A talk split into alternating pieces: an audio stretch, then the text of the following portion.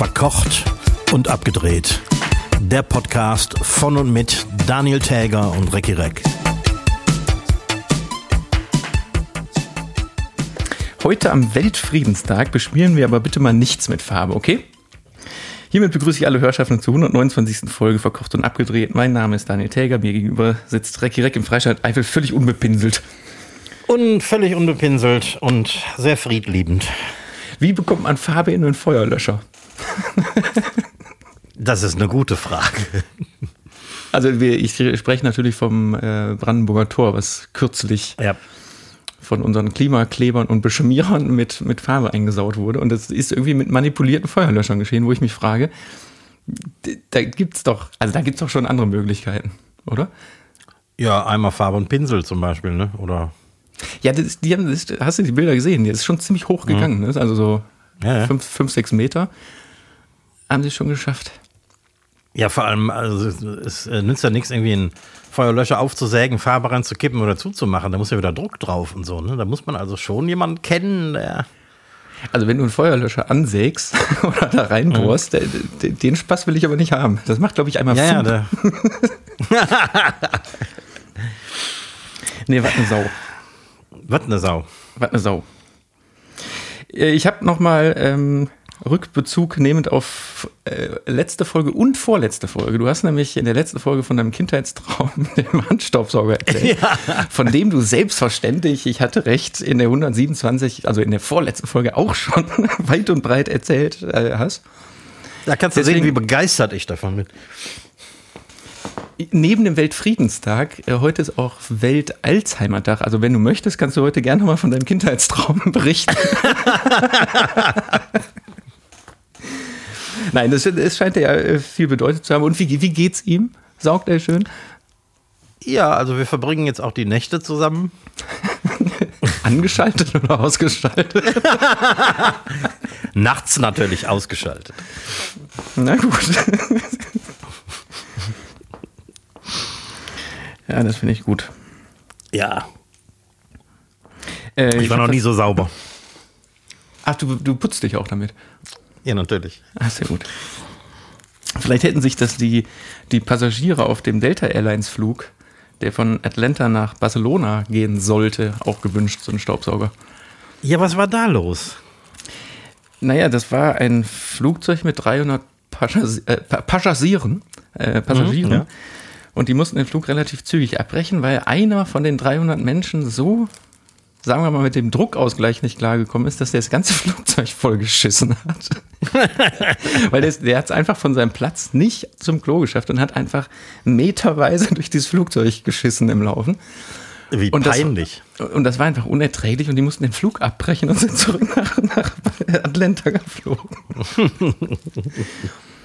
boah, aber jetzt, jetzt, boah, wie peinlich, was du gerade sagst, wie peinlich ist das denn? Wie unangenehm. So, dann übersteigst du, keine Ahnung, 4000 Meter, der Druck nimmt so langsam zu und dann explodierst du. boah, und meinst du, da haben doch bestimmt dann Leute auch gekotzt? Ja, natürlich. Dazu noch. Ja. Boah, die, die armen Menschen, die auch in so einem Flugzeug arbeiten. Boah, ich war mal vor zig Jahren auf einem Katamaran und bin in äh, Australien rausgefahren auf so ein Atoll. Also von der Küste auf ein Atoll. Und es war ziemlich stürmisch, sodass man, und so ein, so ein Katamaran, der, äh, sagen wir mal, der äh, äh, ähm, äh, kann die Wellen nicht so ausgleichen, sondern der Ich- sitzt ja da- immer oben drauf. Ach stimmt, der sind nicht weniger oder sogar mehr, ne? Ja.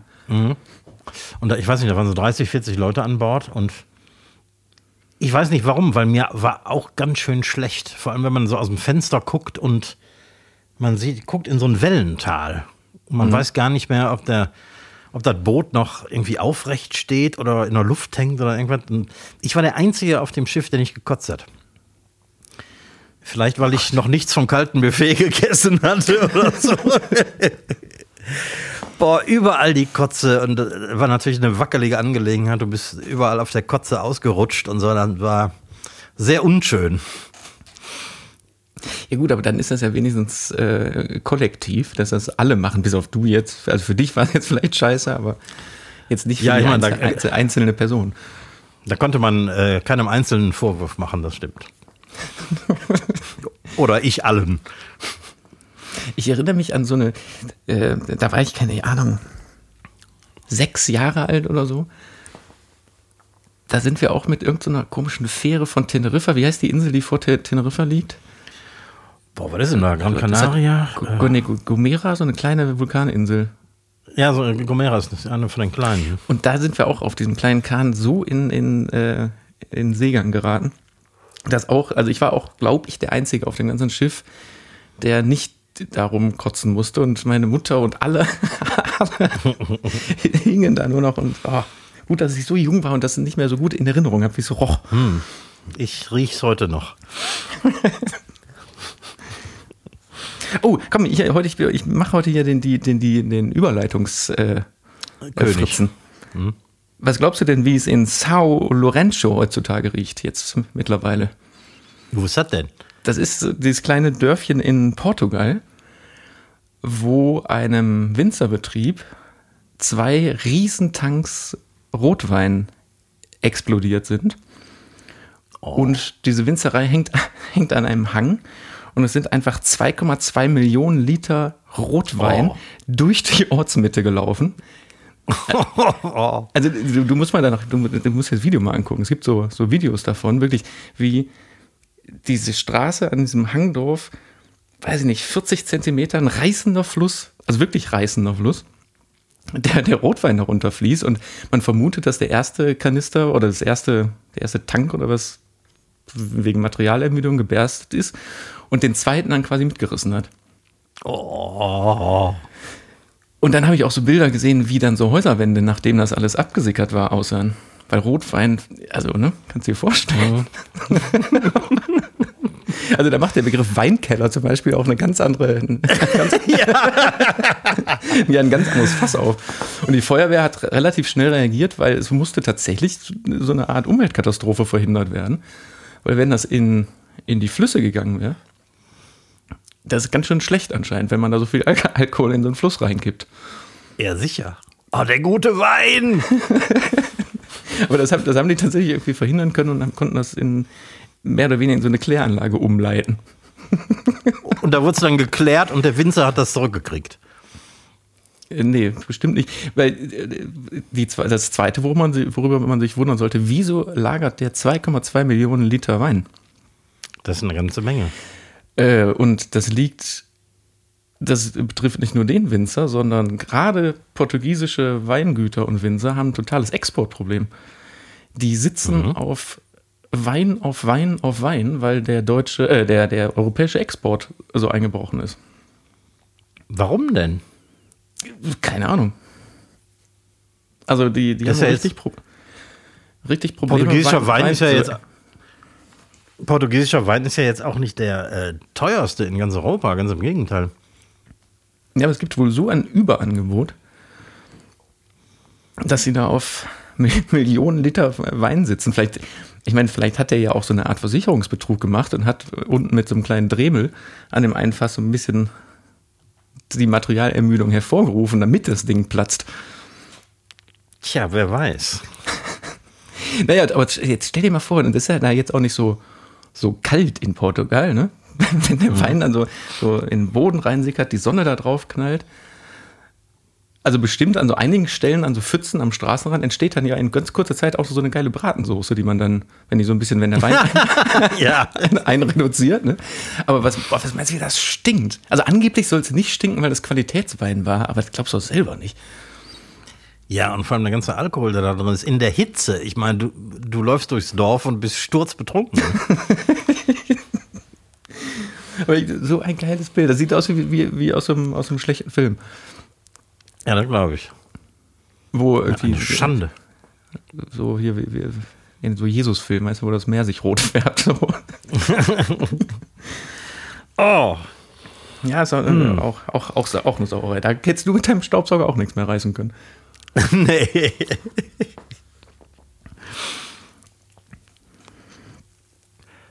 Du, ich habe letzte Woche hatte ich ja, hatte ich ja meine Fails der Woche hatte ich ja mitgebracht, wo wir keine Zeit Ja. mehr für hatten.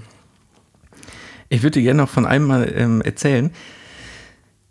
Das ist, war natürlich dann jetzt letzte Woche, also vorletzte Woche, als wir verkocht und abgedreht am Herd gedreht haben. Da hatten wir ja Kartoffeln über, Ja. die ich dann mit nach Hause genommen habe. Und das waren ja ganz normale äh, Supermarktkartoffeln aus dem Netz.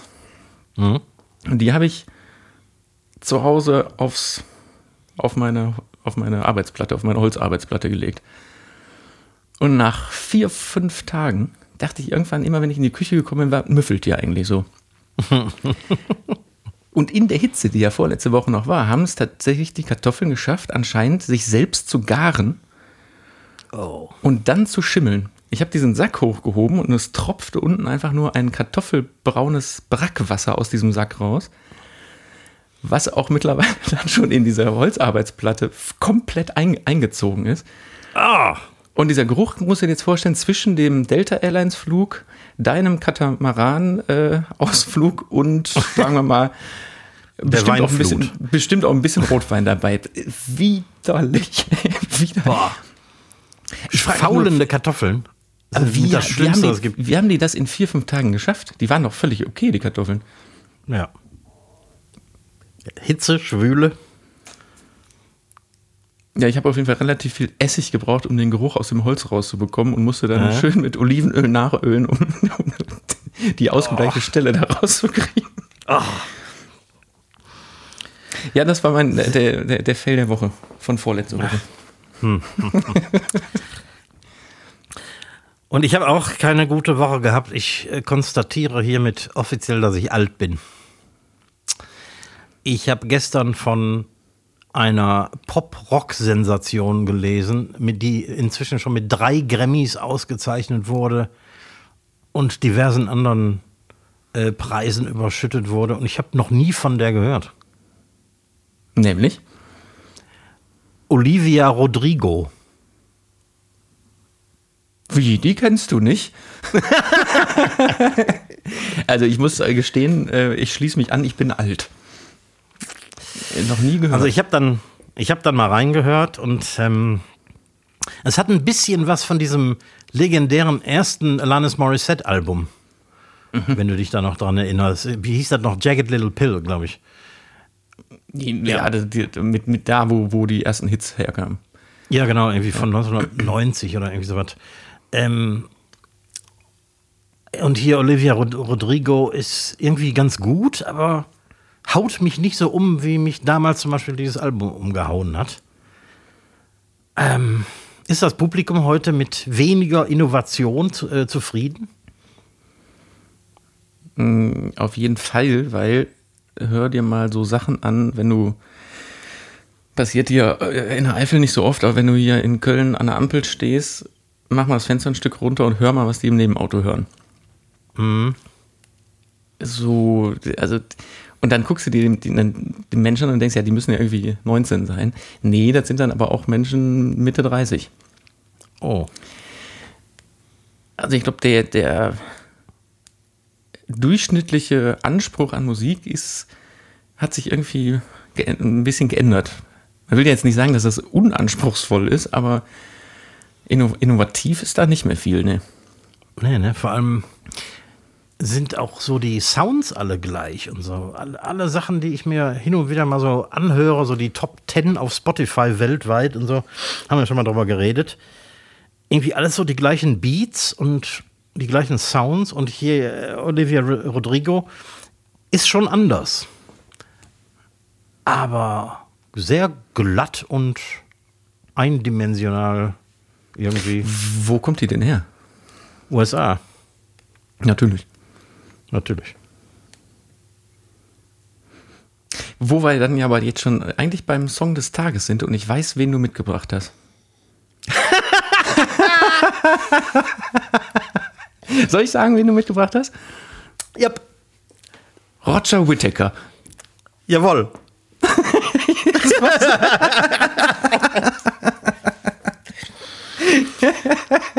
Sagen wir mal so, es gibt wieder einen Todesfall zu verzeichnen und Roger Whittaker ist jetzt eigentlich nicht äh, jemand, den ich besonders würdigen wollen würde. Aber ich habe trotzdem mal einen Song mitgebracht, der ist keine zwei Minuten lang. Ähm, heißt Mexican Whistler. Okay. Weil was die meisten nicht wissen, ist, dass äh, Roger Whittaker ähm, in den 60ern, 70ern so ein Folkstar in England, Südafrika und so teilweise auch in Amerika war. Ich habe mich gewundert, als ich den äh, in Nachrichten abends dann habe auch Deutsch singen und sprechen hören vor allen Dingen. Also der hat ja auch hat ja auch in Deutschland gelebt eine Zeit lang, ne? Der hat in Deutschland insgesamt mehr Erfolg gehabt als im Ausland, weil er irgendwann angefangen hat, ähm, auf Deutsch so Schlagerzeugs zu singen und hat das äh, Flöten, also der war ja bekannt d- durch sein Flöten und das, äh, der Song, den ich mitgebracht habe, der er singt gar nicht, sondern flötet nur und du glaubst, das ist eine Querflöte. Aber der war ein unglaublich geiler Flöter. Also nicht Flötist, sondern Flöter. Was ist denn der Unterschied zwischen einem Flöter und einem Flötisten? Also Flöten ist und, und ein Flötist ist jemand, der äh, Querflöte spielt. Achso, der, der pfeift. Der, der pfeift, genau. Ach, der pfeift. Also im letzten Loch.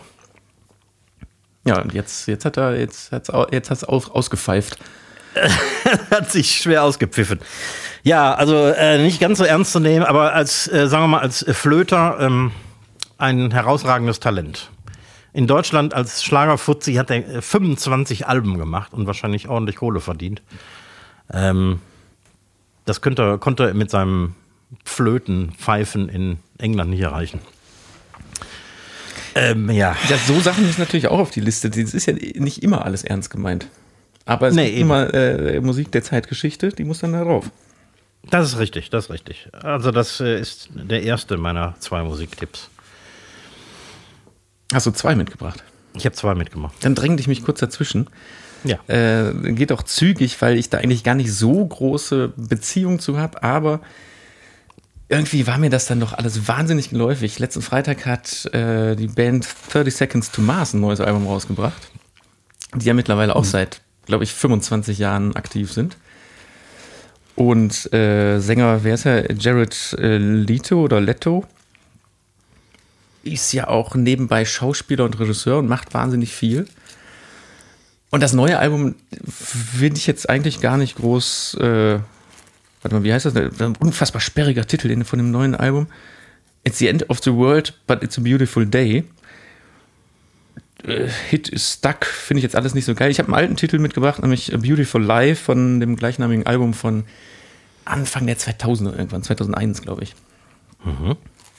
Habe ich ehrlich gesagt noch nie von gehört.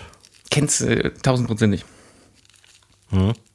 Also den, äh, den, den alten Titel, den ich da mitgebracht habe, hast du schon, äh, hast du wirklich schon oft gehört und ein bisschen der Alternative Rock Klassiker. Alternative Rock Schlager. Rock, Rockschlager, genau. Ja, hören wir uns alle gemeinsam an. Natürlich. Der zweite Song, den ich mitgebracht habe, der ist äh, etwas ernster gemeint als äh, Roger Whittaker. Ähm, von einer japanisch-amerikanischen Singer-Songwriterin. Wie heißt das? Songwriterin. Song- so eine Songwriterin. Scheiß Wort. Ähm, namens Mitski. Mitski? Mitski. Mitski? Mitski. Mit M vorne. Mit M, ja. Der Song heißt Bug Like an Angel und ähm, ist die erste Single aus dem neuen Album. Die hat schon einiges gemacht, obwohl die erst 33 ist. Ich glaube, sechs, sieben Alben schon. Ähm, alles sehr Indie-Pop-mäßig und der neue Song ist sehr ungewöhnlich, speziell für eine Single. Und das Video sollte man sich angucken, das ist extrem gut geraten, wie so ein kleiner Kurzfilm. Boah, ich, Videos kenn ich, kennt man ja gar nicht mehr, ne, seit es kein, Nee, ne? kein Nee. Musikfernsehen mehr gibt. Aber trotzdem werden immer noch Videos veröffentlicht für, für YouTube, ne? Weil ein Song ohne Video auf YouTube ist natürlich nur halb Ja, so und, und, und ja nicht äh, weniger aufwendig als früher, sogar teilweise ja völlig im Gegenteil. Ja. Wie, wie du meinst, wie, wie, wie ein Kurzfilm. ja, Mitski. Bug Like an Angel. Der ist gut. Hören wir uns alles an. Auch so eine Hast Neuentdeckung Für mich. Also ähnlich wie Olivia Rodrigo, was, die mich aber nicht so beeindruckt hat. Das, das ist gut. Soll ich dir, weil ich bin mal gespannt, kannst du mir sagen, wann äh, das Basketball erfunden wurde? Weil wir sind jetzt Weltmeister, ne? Hast du ja vielleicht mitbekommen, wir, Deutschland ist ja jetzt, Ja. wir sind ja, wir Ja. sind ja Basketball-Weltmeister. Wir sind Weltmeister. Wann ist Basketball wohl erfunden worden? Boah, keine Ahnung. Ich würde jetzt einfach mal raten in den 20er Jahren des letzten Jahrhunderts. Da liegst du nicht ganz so falsch. Wir reden von 1891. Aber tatsächlich ist das nicht wie alle anderen Sportarten, also ob Fußball, American Football, Rugby, so diese ganzen Sportarten, sind ja über die Jahrhunderte gewachsen und irgendwann zu so einer Sportart geworden. Und Basketball ist auf dem Reißbrett entstanden. Oh. Der Erfinder äh, namens, wo habe ich es hier stehen? Äh, James Naismith war Lehrer beim, beim YMCA und hat für seine nörgelnden Sportler, die im Winter, in den Wintermonaten nicht wussten, was sie von Sport treiben sollen, hat er eine Sportart gesucht und entwickelt und hat mit zwei Pfirsichkisten angefangen. Und ein halbes Jahr später war das schon äh, ein College, eine College-Sportart. Aber der hat am Schreibtisch gesessen und hat sich überlegt und hat diese 13 Regeln, die es damals gab, entwickelt. Sind Also, im Laufe der Jahre die Körbe immer höher gehängt worden? Weil früher waren die Leute doch kleiner. Die, hat- die, die, ursprünglich hingen die relativ tief und hatten auch noch nicht so eine, so eine Platte hinten dr- dran. Also diese, wie heißt sie, wo man so gegenwirft, ne? Und dann, Ja. also so ein bisschen entwickelt hat sich das dann, aber Anfang des 20. Jahrhunderts war es schon voll ausentwickelt. Ist fast unnützes Wissen, aber das ist Ja, jetzt ne? noch ein, ja, aber das ist noch echtes Wissen.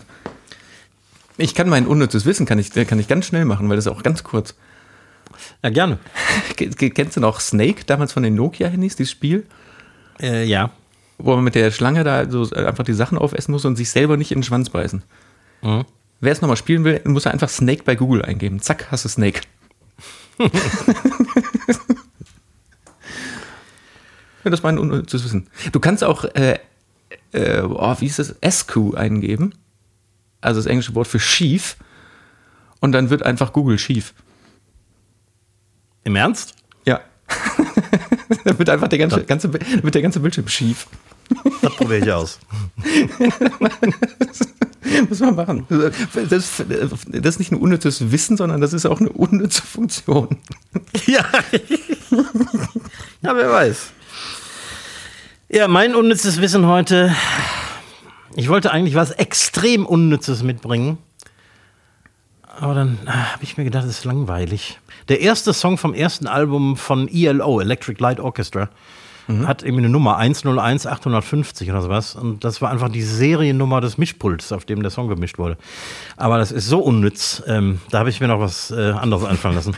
aber, das ist, aber das ist sehr schön unnütz, ja.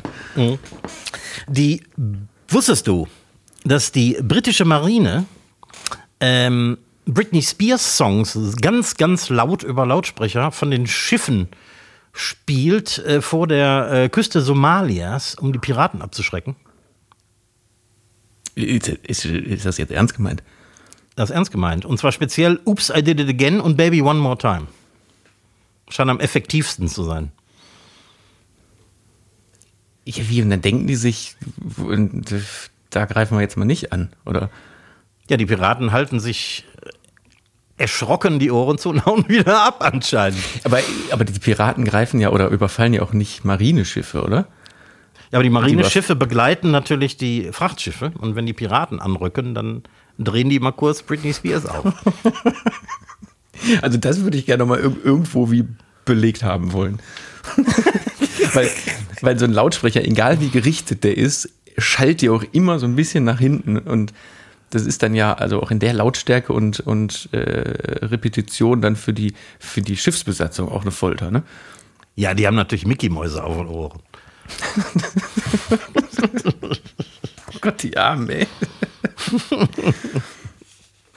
ja, nee, das ist, das ist ganz klasse. Äh, kla- Klasses. Du, ich habe ähm, ein bisschen was vorbereitet.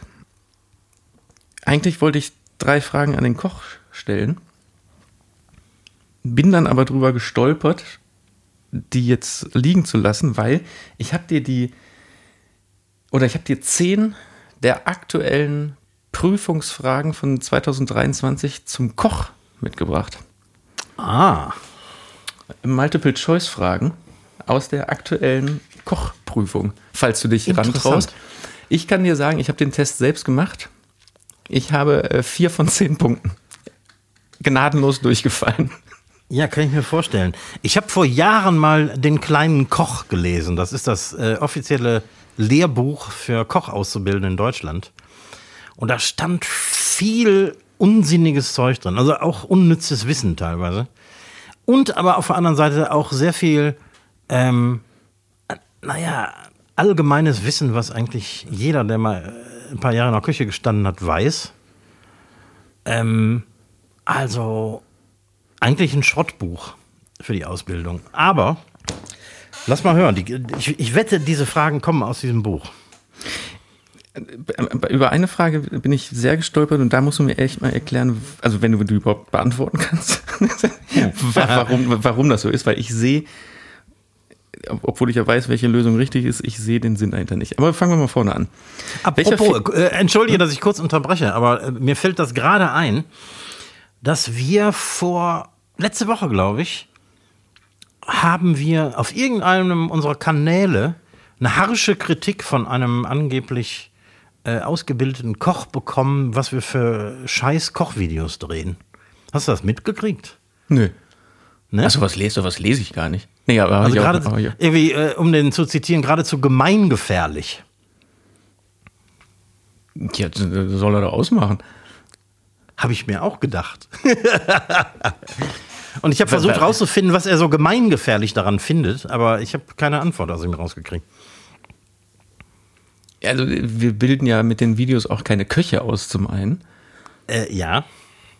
Also das muss man ja mal ganz klar sagen, sondern die sollen ja schon auch haushaltsgerecht und mundgerecht sein. Ja. Und natürlich ist das vielleicht aus einer, äh, aus der Sicht eines Systemgastronomen oder so äh, manchmal unsinnig oder Schwachsinn, aber also äh, da, da, da, muss ich nochmal noch suchen, wo das war. Ja, guckt jetzt mal an. Also ich habe mich natürlich herzlich für die konstruktive Kritik bedankt. also, pass auf, dann wollen, wir, dann wollen wir jetzt aber mal hoffen, dass du hier ja, ja, ja. gut, gut abschneidest. Welcher Fehler ist vermutlich die Ursache dafür, dass beim Tranchieren eines ganzen Roastbeefs sehr viel Fleischsaft ausläuft? A. Ein stumpfes Messer. B. Mangelnde Fleischqualität. C. Zu lange Ruhezeit des Fleisches. Oder D. Zu kurze Ruhezeit des Fleisches. Ein, ein fertiges Roastbeef oder das, das rohe Stück Fleisch? Beim Tranchieren eines ganzen Roastbeefs. Dann meinen die wahrscheinlich ein, ein fertig gegartes Stück Roastbeef. Ähm, sag nochmal die, die Optionen.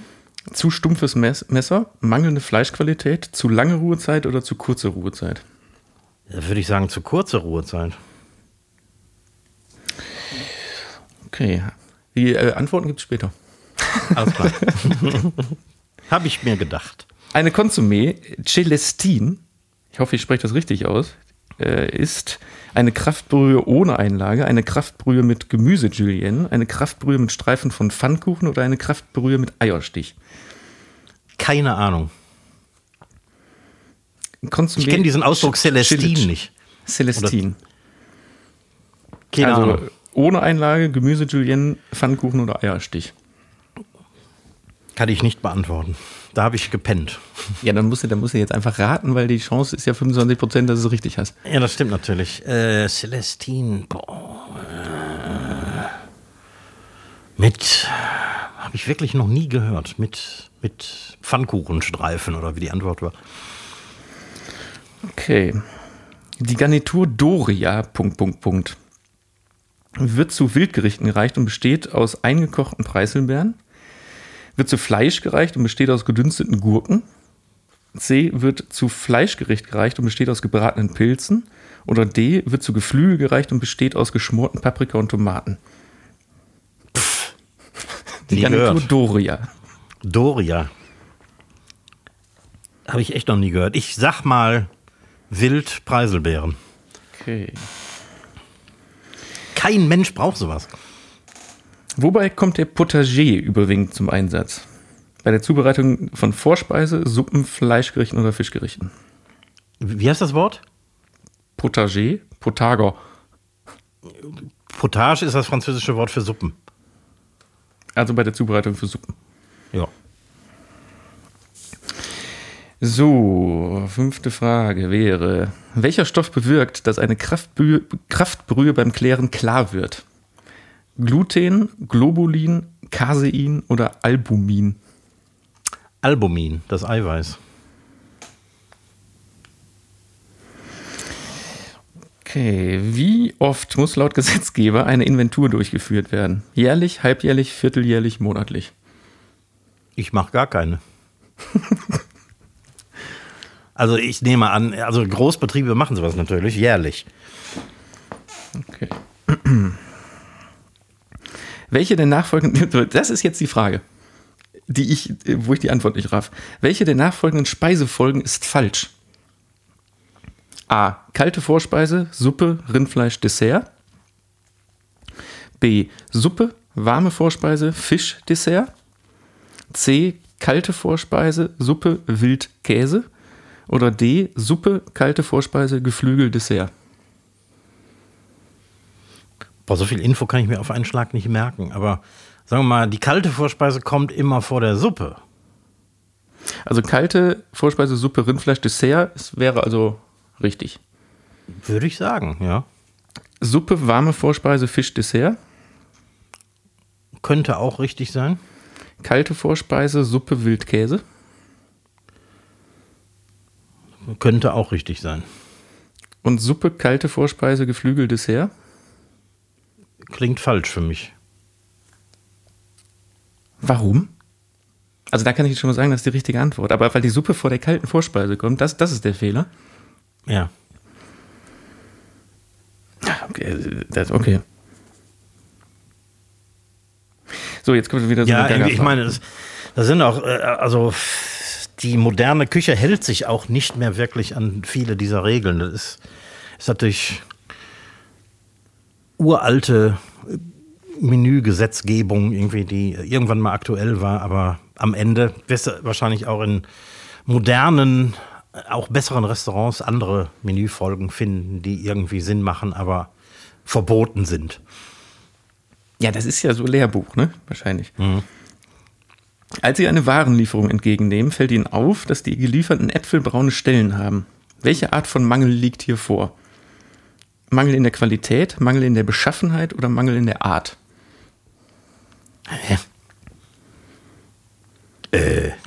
Also sicherlich nicht in der, in der Art, äh, in, in der, der Beschaffenheit oder der Qualität. Ich meine, ich sehe da keinen Unterschied. Ja, es gibt Also eine die- richtige Antwort. Wenn du, keine Ahnung, Äpfel der Qualität AA bestellt hast und kriegst B, dann ist das ein qualitativer äh, Fehler. Aber hier in diesem Fall sind die, sagen wir mal, braun angekommen, würde ich sagen, Beschaffenheit. Vielleicht kann man das, die Frage mit gesundem Menschenverstand klären. Gut, sagst du also B. Bestandteil eines, Vorspeisen, äh, Bestandteil eines Vorspeisenbuffets soll Beefsteak Tartar sein. Welche Zutaten benötigen Sie zum Anrichten? A. Cornichons, Dill, Kapern. B. Eigelb, Kapern, Essiggurken, Sardellenfilets, Zwiebelwürfel. C. Zwiebelscheiben, Petersilie, Ei. D. Tomatenviertel, Perlzwiebeln und eine Salatgarnitur. Das Keine davon. Mhm. Keine davon. Doch, eine ist es. Also wahrscheinlich meinen die A. Cornichons, Dill und Kapern. Ja. Willst du nicht lieber äh, Eigelb, Kapern, Essiggurken, Sardellenfilets und Zwiebelwürfel? Ist, alles ekelhaft. Keine Ahnung. Wie ist ekelhaft? Das haben wir letztens noch gemacht. Ja, aber nicht als Beilage. Wir haben, das, wir haben, wir haben diverse Sachen untergemischt. Als Bestandteil eines Vorspeisenbuffets. Das soll ein Beef Tartar werden. Zum selber zusammen mixen, oder? Nee, nee, welche Zutaten benötigen Sie zum Anrichten? Du sollst das Tatar schon fertig machen. Ach, ich soll das fertig machen. äh, ja, okay. Also Kapern, ähm, ähm, Sardellen und so weiter gehören dazu. Also Antwort B. Gut. B. So, kommen wir schon zur letzten Frage. Ein Gast bittet, sein Steak bien cu, also bien cuit geschrieben. Ich als alter Franzose kann sowas gut, zuzubereiten. Also servieren Sie sein Steak vollständig durchgebraten, halb rosa, rosa oder blutig. Vollständig durchgebraten. Gut, dann kann ich sagen, du hast sieben von zehn Punkten, hast du gerade eben die Prüfung bestanden. ja, immerhin. Also die Garnitur Doria ist, äh, wird zu Fisch gereicht und besteht aus gedünsteten Gurken. Mhm. Hab ich noch nie gehört. ja, nicht. Bei, der Kraftbrühe, beim Klären, hast du gesagt Albumin, es ist aber Globulin. Ja? Ja. Ja. Also ich, Und? also eine, eine, eine Kraftbrühe wird, wird, wird mit Eiweiß, mit, mit dem Protein von einem, von einem Eiweiß geklärt. Und da habe ich jetzt, äh, bin ich davon ausgegangen, dass das Zeug Albumin heißt. Es scheint Globulin zu sein. Hm. Ja, und diese blöde Apfelfrage, da wäre die richtige Antwort gewesen, Mangel in der Qualität. Tja. Weil ein Apfel darf natürlich keine braunen Stellen haben. Natürlich. Ja gut, äh, aber knapp, aber du hast es geschafft. Herzlichen Glückwunsch. danke, danke, danke. Jetzt darf ich mich endlich Koch nennen. So. Der kleine Koch. Hast du Bock auf, äh, hast du mehr oder weniger als? ja, geil. Du- Zum ersten Mal, ja. Ja, ne? Aber, aber, weiß ich nicht, ob ich Bock drauf habe, aber ich mache mit. Ja. Das haben wir ganz schnell erledigt. Schneller als Zähneputzen. Als alter Keyboarder, hast du, hast du mehr oder äh, weniger als. Ne, hast du mehr als drei Keyboards? Was zählt dazu? Muss, also muss das auch selber eine Klangerzeugung haben? Ja, da äh, wollte ich absichtlich nicht so drauf eingehen. Also wenn wir von Geräten ausgehen, wo Tasten dran sind, und womit man auch andere Geräte steuern kann, dann ja mehr. Mit eigenen Klangerzeugern habe ich aktuell tatsächlich nur zwei. Mhm. Okay, ja. Weil das meiste holst du natürlich aus dem Computer, ne? Und das kommt heutzutage aus dem Computer, ja. Und da habe ich mich irgendwann von dem ganzen, in Anführungsstrichen, Scheiß getrennt, der im Computer besser geht. Habe nur noch so ein Teil behalten, was einfach auf viel analoger Technik noch äh, basiert. Ja. Also hast du nicht noch irgendwelche Schränke oder Koffer voll mit, mit irgendwelchen Keyboards? Nee, nee. Sehr, sehr frugal. Im Gegensatz zu deinem Vater, der ja ganze Gebäudekomplexe voll von so einem Zeug hat. Also wenn du dem, mit dem das Spiel spielen würdest, hast du mehr oder weniger als. Dann wäre wär, Ist das immer mehr? genau, dann äh, hast du mehr oder mehr. der, der wird gar nicht abwarten, um was es geht, der wird immer sagen mehr.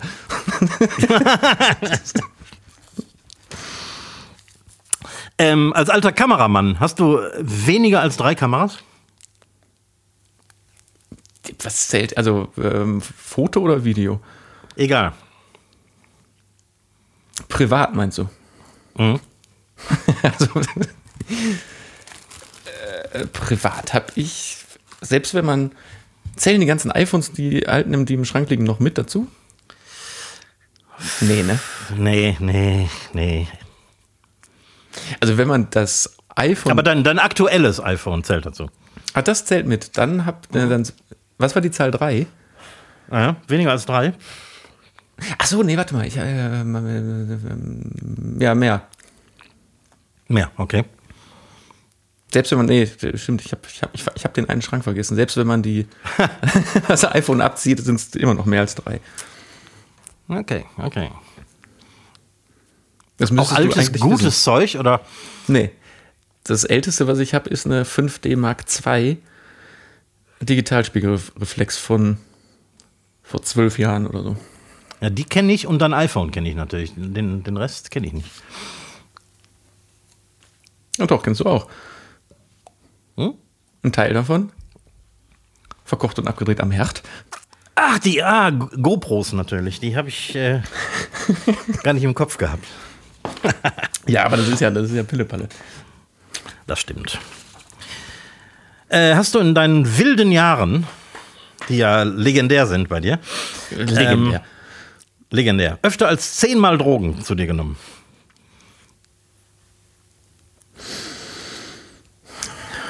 Was sind denn Drogen?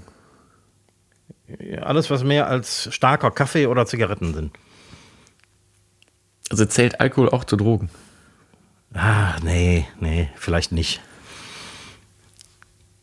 Ja, also dann wäre die Frage ja reichlich blöd jetzt. Ja, ich meine, Also sagen wir mal, abkiffen, meinst du? abkiffen, ja klar. Kiffen zählt natürlich dazu. Boah, insgesamt.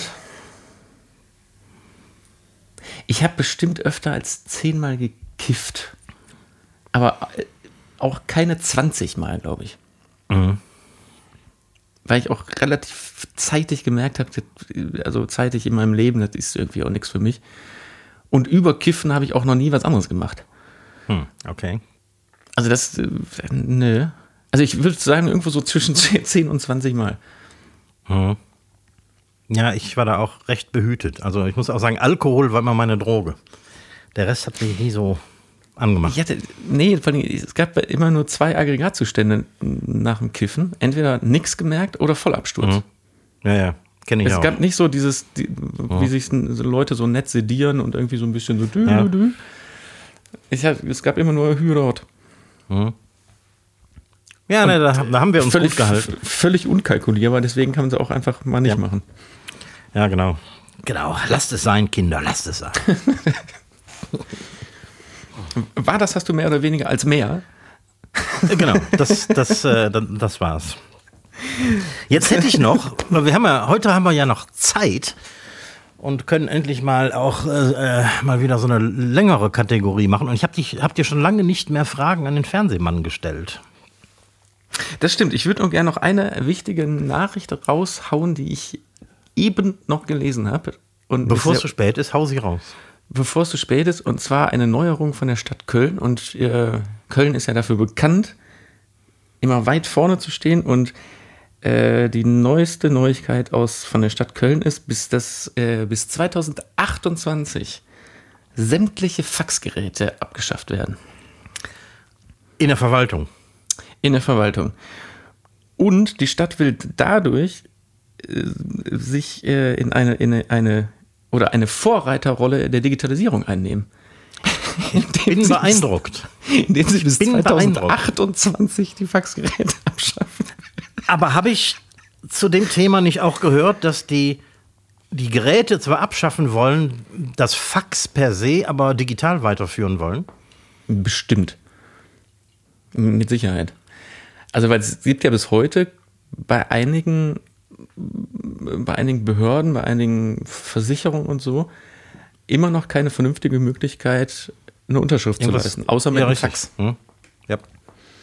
Obwohl es ja mittlerweile so diese Online-Ident-Verfahren gibt. Habe ich kürzlich noch gemacht. Das ist ein bisschen anstrengend, weil ich halt so einen Vertrag unterschreiben musste in so einem großen Portal. Und dann muss man sich da bei diesem Ident-Bums da anmelden und dann ist das so ein, sitzt auch eine echte Person vor dir und dann musst du deinen Personalausweis da so komisch in die Kamera halten. Und dann wird dir aber eine digitale Unterschrift erstellt, mit der du dann jetzt ein Jahr lang da unterschreiben kannst, die dieses E-Ident oder wie das heißt, unterstützen. Kompliziert. Ja, das gilt jetzt ein Jahr. So, das ist okay. Also ein Faxgerät bedienen finde ich schlimmer. ja. Also zum Beispiel, also das ist so albern. Wie oft, ich drucke so oft Sachen aus oder irgendwelche Verträge oder so, die ich unterschreiben muss, wo ich dann zwölf Seiten ausdrucke, die zwölf Seiten paraffiere und auf der letzten Seite meine Unterschrift drauf habe und einen Stempel, wie 1980 Ja, irgendwie, diese zwölf Blätter dann nehme, die in den Scanner hau und das als PDF wegschick. Obwohl eigentlich nur die letzte Seite relevant Ja. ist. Ne? Ja. So, das ist, boah. Ja. Boah, das ist Deutschland. Ich weiß nicht, ob andere das besser können, aber das ist wirklich vorsinnflutlich. Ja, Köln geht jetzt mit, mit richtig Geschwindigkeit voran. Mit großen Schritten. Sehr gut. Jo, Fragen an den Fernsehmann. Nochmal, wir hatten das Thema letztens schon Mitarbeitermangel. Ähm, und ich glaube, du hast da auch irgendwas Aktuelles äh, auf Lager. Ähm, normalerweise stellt ihr ja äh, Mediengestalter ein oder bildet die aus. Wir bilden die aus, ja. Diesen Beruf gibt es ja noch nicht so ewig, also noch nicht Jahrzehnte. Ich glaube, du warst einer der Ersten, die das gelernt haben. Ne? Ja, 2001. Nee, nein, Quatsch. Ich glaube, 1998 gab es den das erste Mal in Deutschland. Genau, 98. Und davor waren das einfach, lief das wahrscheinlich ähnlich wie heute noch in angelsächsischen Ländern, wo du keine formale Ausbildung machst, sondern quasi als Assistent anfängst und dich hocharbeitest oder hochschläfst zum Tonassi, zum Kameramann und so weiter. Ja, könntest du hier in Deutschland auch, oder zumindest in so einer Firma wie bei uns, könntest du das theoretisch auch machen. Dieser Mediengestalter Bild und Ton ist so ein bisschen so ein, klingt so blöd, aber so ein Elternberuhigungsschein, ne? Und klar, ich meine, da gibt es diese Schulblöcke zwischendurch, wo auch was gelehrt wird, aber jeder, der wirklich den Beruf machen will, könnte sich das auch selbst drauf schaffen. Die paar Sachen, die in der Schule wirklich interessant sind. Den Rest bekommt man eh nicht in der Schule beigebracht, den muss man sich eh irgendwo herholen. Im besten Fall aus seinem Laden.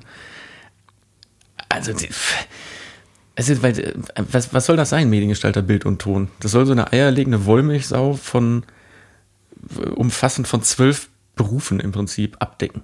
Ist ja- ja Alles nicht mit machbar. Medien. Hm. Ja, alles mit Medien, was mit Bild und Ton zu tun hat. Es gibt ja noch den Mediengestalter Print, glaube ich. Wie der Name sagt. Also, was war die Frage dahinter? Ja, die, die Frage habe ich noch gar nicht gestellt. In, in so. ähm, Anbetracht des, des äh, Mangels an Mitarbeitern, könntet ihr euch vorstellen, Leute als Quereinsteiger ans, anzulernen, speziell auch aus dem Ausland zum Beispiel, deren vielleicht deren Medienausbildung in Deutschland nicht anerkannt wird? Machen wir tatsächlich aktuell auch. Da haben wir, äh, wir haben vor, boah, lass, vor drei, vier Jahren haben wir jemanden aus dem Ausland genommen. Oder der wurde uns vermittelt über so eine Medienvermittlungsagentur aus dem Ausland, weil genau auch da äh, ein Studium zugrunde liegt und das in Deutschland alles überhaupt nichts zählt. Und der hat dann aufgrund der Sprachbarriere, die natürlich anfänglich noch war, erstmal klein bei uns angefangen. Den konnte man jetzt nicht so auf Kunden loslassen. Aber der ist bis heute bei uns fest angestellt. Klar, also kann man auf jeden Fall machen. Das ist natürlich arbeit, arbeitsintensiv. Ne? Also gerade Ja. gerade aufgrund der, der Sprachbarriere und der Job besteht nun mal, wenn du draußen auf der Straße bist und drehst und bei Kunden bist, besteht aus Deutsch sprechen und verstehen und zwar schon sehr gut. Da kommst du jetzt nicht mit einem mit einem Deutschkurs, wie heißt das hier, C, Ja. C1 oder wieder, ne? also die, damit kommst du jetzt nicht so zurande, sondern du musst schon, also ich, du musst annähernd Muttersprachler sein, um, um Zusammenhänge dann auch schnell mal zu verstehen und so. Aber ist das grundsätzlich vielleicht ein Weg, um den ja immer schlimmer grassierenden Mitarbeitermangel irgendwie zu beheben? Weil da wird sich ja so schnell auch nichts ändern. Ja, die, die Systeme funktionieren aber nicht gut. Also wir bekommen, wenn, also von Bewerbung, wenn wir irgendeine Stelle ausschreiben oder irgendwas, bekommen wir Bewerbung.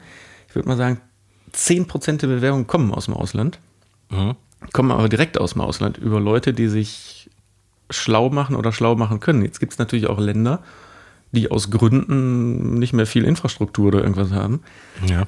wo es keine, keine vernünftigen Vermittlungssysteme gibt. Also es gibt welche, also da haben wir auch unseren Kollegen her, äh, aber davon gibt es viel zu wenige, die wirklich hingehen und sagen, also ich, ich will das jetzt bloß nicht als Vergleich hier angesehen haben, aber wenn man jetzt mal vergleicht, wie viele Organisationen es gibt, die im Ausland Straßenhunde einsammeln und nach Deutschland vermitteln.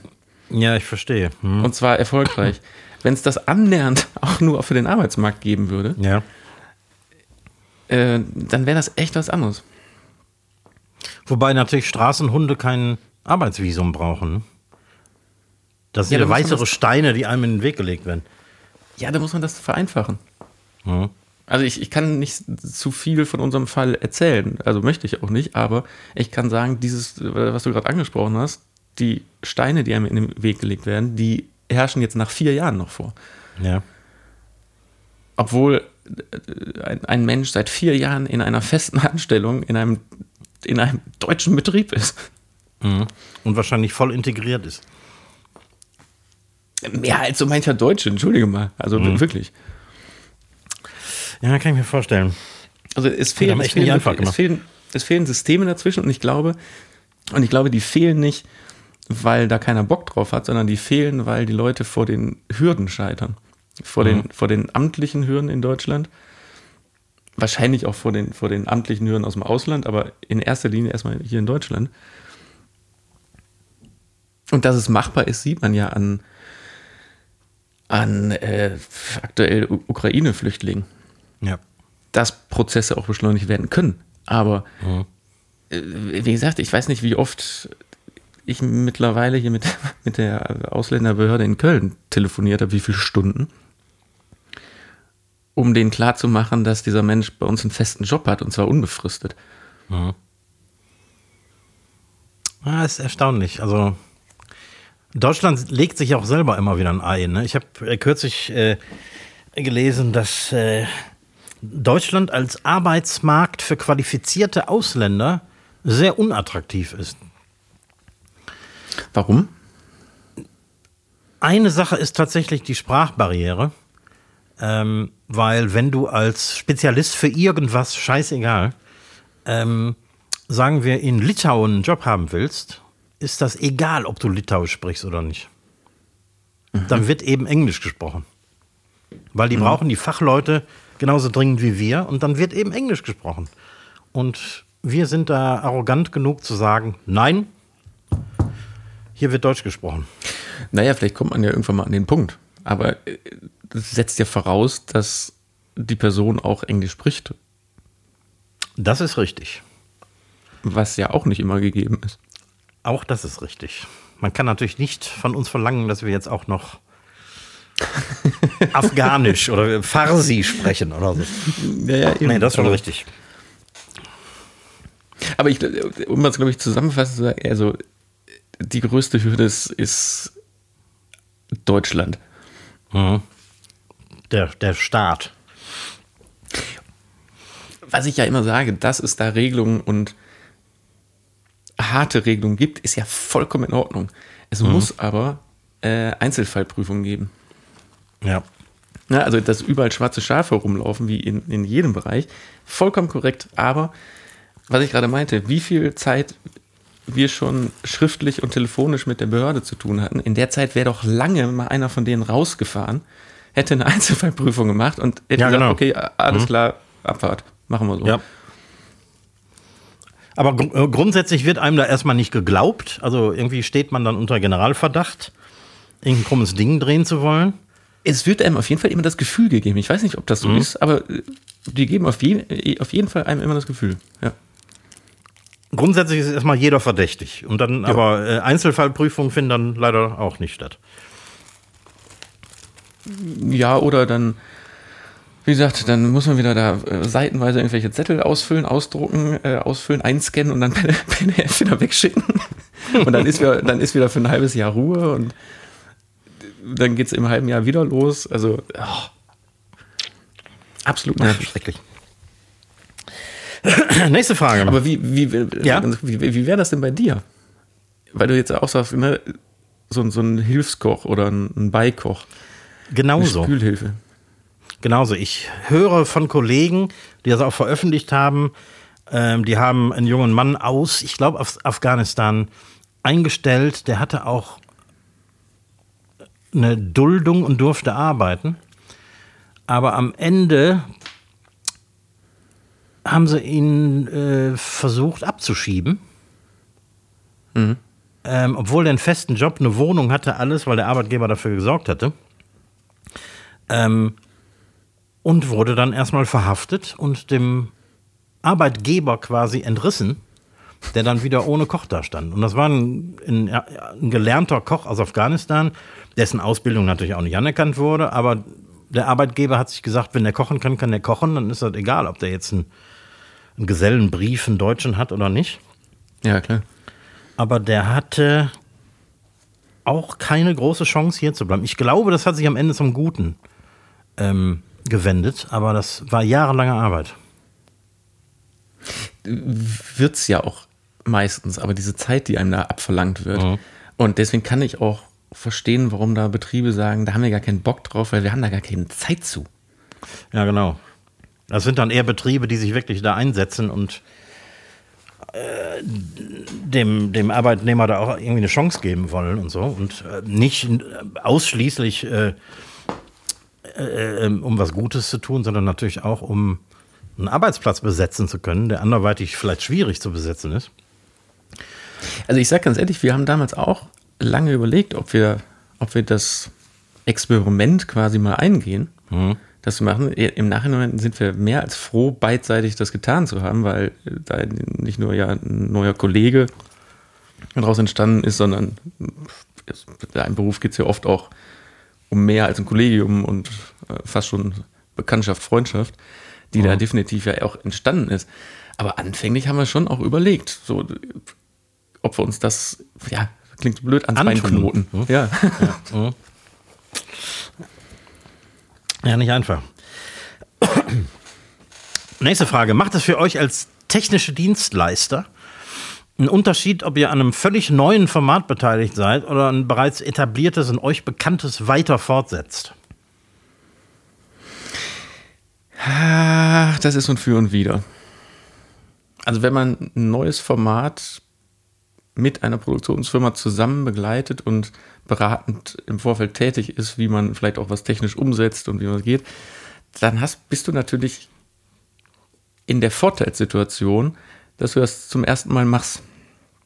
Und man entwickelt dann zusammen beidseitig, produktionell und von, uns auch von der Technikseite entwickelt man ja an der Umsetzung. Und dann läuft in den ersten Folgen, sag ich mal, vielleicht nicht alles rund und ne, das wird, wenn du jetzt ein bestehendes Format, was es seit Jahren gibt, was andere technische Dienstleister umgesetzt haben, übernimmst, dann hat das ja nur zwei Gründe. Entweder weil der andere technische Dienstleister aus irgendwelchen Gründen rausgeflogen ist, weil er entweder schlecht war oder schlechte Arbeit abgeliefert hat. Ja, und manchmal geht es auch um Geld, ne? klar. Aber du bist dann viel mehr in diesem Zugzwang, perfekt, also ist man eh immer in dem Zwang, perfekt abzuliefern, aber da natürlich nochmal drüber hinaus zu schießen, ohne aber das ganze Vorwissen zu haben. Da kennt man dann nicht die fetten Näpfchen, die Stolpersteine Ja. und sonst was, die natürlich nach, also weißt du, wenn ein Format jahrelang läuft, da lernt man schon seine, seine Stolpersteine und sowas kennen und alles, was alles schiefgehen kann und aus welchen Gründen. Und wenn du da neu reinkommst, ist es schon schwierig. Was sind denn so Stolpersteine, an denen man scheitern kann? Boah, wie lange hast du Zeit?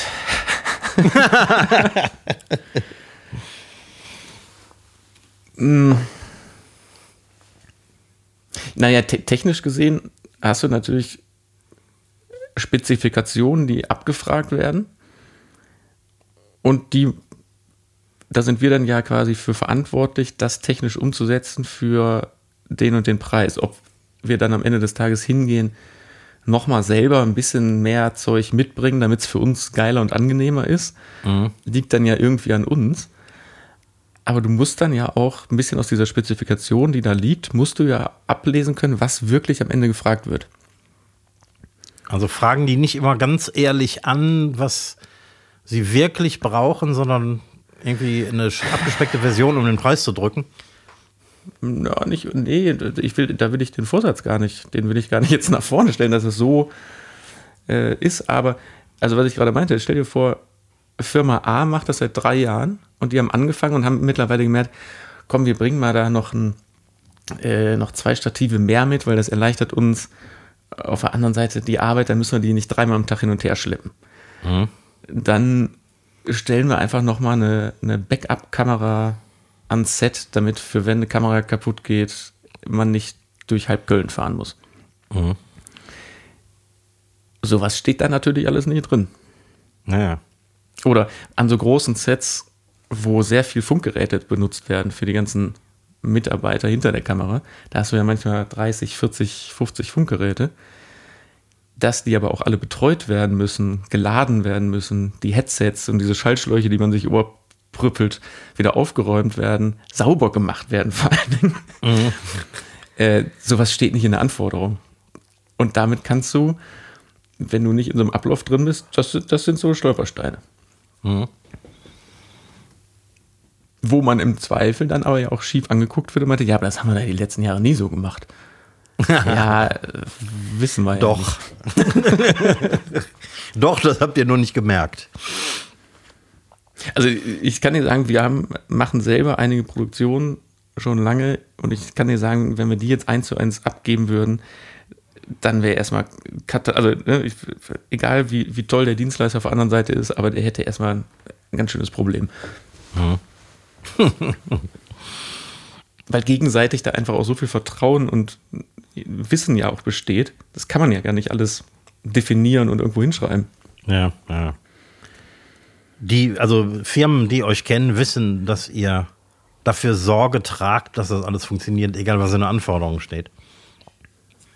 Das, das, sowas nennt man Dienstleistung, ja. Mhm. Und im besten Fall weißt du ja schon vorher, das umzusetzen und was es kostet, weil das, das Schlimmste, was dir passieren kann, dass du irgendwas konzeptionierst und kommst auf den Dreh und dann merken erstmal alle, das funktioniert so überhaupt nicht und dann musst du nachschießen. Mhm. Und wenn du dann zur Produktion gehst und zum Produktionsleiter und sagst, da müssen jetzt nochmal 4000 Euro mehr auf die Uhr, ist schwierig. Mhm. Weil das ist natürlich das Vertrauen, was die auch bei uns einkaufen, dass wir wissen, was wir da, naja. was wir da konzeptionieren und mitbringen. Mhm. Da spielt natürlich auch jahrelange Erfahrung eine Rolle. Ne? Ja, ja, total, total. Hm. Wer denkt sich eigentlich die unzähligen Formate aus, die man so täglich im Fernsehen sehen kann? Und wie werden die dann umgesetzt? Nennen wir ein Beispiel. Bah, es gibt so viele. Also speziell in den Privatsendern. Ähm, keine Ahnung, Bauer sucht Frau, sucht Schwiegermutter, sucht, was weiß ich, irgendwie äh, Haustier. Sommerhaus der äh, Stars. Sommerhaus der Stars. Bachelor in Paradise und so weiter und so fort. Was, das sind, äh, also grundsätzlich entstehen Formate in Development-Abteilung. Also es gibt Menschen in Produktionsfirmen, die machen Development. Die überlegen, was man wie machen kann. Ein Bruchteil davon geht überhaupt in die, in die größere Ausfertigung und ein Millionstel Teil davon geht dann wirklich so in, in eine Produktion rein. Mhm. Aber da wird wie in so, einem, in so einer Maschine wird da hin und her überlegt und gemacht und getan. Und erfolgreiche Produktionen, hatte ich auch schon mal erzählt, werden dann ja auch an andere Länder oder andere Sender verkauft. Mhm. Vieles wird aber auch nach Deutschland importiert, oder? Ja, viele, ja klar, auf jeden Fall. Also viele Formate kommen aus, aus den USA und England. Also selbst Bares Ferraris, was ja eine absolute Erfolgsgeschichte in Deutschland ist, kenne ich in der Form aus England, als ich Anfang der 90er da gelebt habe. Ja, wobei das ein anderes Format ist. Bares Ferraris ist, wird nämlich andersrum. Bares Ferraris wird nach, aus Deutschland raus nach Frankreich, England hm. und so rausverkauft. Ich, ich weiß, welches Format du meinst. Das ist so ein, das ist ein sehr ähnlich Antique, daran angelehnt. Antique Roadshow hieß das, glaube ich. Ja. Nee, aber also ähm, Bares wird, ist, wird, wird ins EU-Ausland verkauft. Hm. Ist wahrscheinlich auch eine stark modernisierte Version von dem, was ich von früher kenne. Ja, wahrscheinlich. Mhm.